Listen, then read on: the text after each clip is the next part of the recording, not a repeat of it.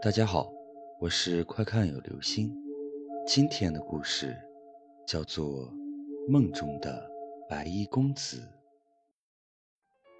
听姥姥讲了这样一个故事：在姥姥很小的时候，姥姥的表三姨家有一个女儿，名字叫做春桃，长得虽然不是很漂亮，但是也很讨喜。一天，春桃做了一个梦。梦里有一个白衣公子，对她很好，给了她很多好吃的，并告诉她，不许把两个人的事告诉家里的大人。从那天开始，春桃白天醒来也不怎么吃饭。三姨就问春桃：“不饿吗？”春桃就是笑笑不说话，常对着镜子打扮自己。三姨并没觉得有什么。本来十八九岁的大姑娘了，爱打扮也正常。吃饭少，也许也是爱美。三姨并没有放在心上。日子一天天的过着。有一天夜里，三姨晚上水喝多了，刚睡着没一会儿，就被尿憋醒了。突然，就听见窗檐下有人说话。三姨更奇怪了，想着大半夜的，谁不睡觉？跑到自己窗沿下边说话呢，一翻身坐起来，一摸自己的身后半边凉凉的，心想春桃呢，就提起鞋跟往屋外走，边走边听见有人说话，听声音就是春桃的，心里就越担心。走到屋外，并没有其他人，就春桃在屋檐下的石阶上坐着，闭着眼睛自言自语。三姨跑了回去，叫醒了三姨父。老两口匆忙出去看了自家闺女，喊醒了姑娘。春桃看见自己的爹妈，看了看自己在外边坐着，就跟着爹妈回了屋里。三姨一再的问和谁说话，春桃就是不说，只是说梦游了，走出去了。后来三姨也问过，春桃三缄其口。三姨没办法，以为是孩子有了心上人，不好意思说。但是春桃每天还是不吃饭，一天比一天瘦。一天半夜，又听见春桃在外边说话，三姨开始觉得不对劲了，越想越觉得不对。毕竟在山沟里头，村里的几个年轻人都认识，于是三姨就开始逼问春桃。春桃一看瞒不住了，就一五一十的说了，在梦里有一个人，翩翩公子，每天聊天吃点心，脸上还洋溢着幸福。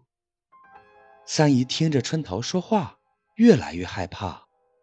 老人们说，梦中人给吃不可吃，梦中人给住不能留。春桃吃了不在少数，这下该怎么办？三姨想起来去请仙，大仙请来了，也说了情况。大仙摇了摇头，说太晚了，不过可以试试。大仙把办法告诉了三姨，三姨和三姨夫赶快按照大仙的方法，把家里所有的进出口都用沾了黑狗血的布堵了起来。春桃不知道在干什么，就坐在三姨的旁边，然后边笑。边指着门口说：“你看，你看，他来了。”三姨大惊失色，连忙朝门口看去，看见了猫口子，也就是猫进出的口子，没有塞住。再回头，春桃直挺挺地躺在了炕上。三姨和三姨夫伤心欲绝，但还是按照风俗葬了女儿，但是没有立碑。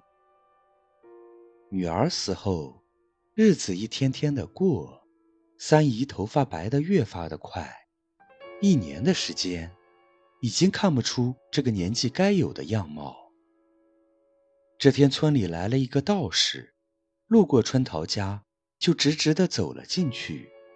三姨正面迎了上来，问道士有什么事，道士就只问了一句：“家里是不是在一年内葬了女儿？”三姨把道士请了进来，坐上了炕。虽然疑惑，但还是把女儿的事说了一遍。道士一听，慌忙站了起来，叫三姨准备糯米、清水、黑驴蹄子，就慌慌张张叫三姨叫上村里的青壮年，带路去了春桃的坟穴，挖开了坟穴。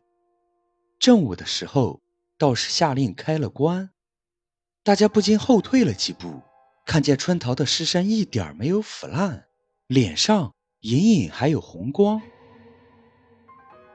道士立刻动手，头脚放上黑驴蹄子，盖上棺盖，多半碗糯米用水填满，倒扣在棺盖上，立刻用土埋上。三姨早已吓坏了，不说话也不动。道士拉着三姨回了家，家里坐满了村里的人。道士开口道：“妖狐乱世，人死复生，祸患不断。原来春桃是死了，但是狐狸带进去了活气，想春桃尸变，继续作乱。当初入了春桃的梦中公子是狐狸精。按照道士的吩咐。”十天后又开了棺，春桃只剩了一副白骨，大家这才松了一口气。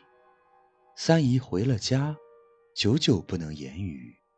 而后没几年，三姨也随了女儿去了。姥姥说：“梦中人给吃的不可吃，梦中人给床不能留。”好了。这就是今天的故事，梦中的白衣公子。你有没有梦到过陌生人给你吃的呢？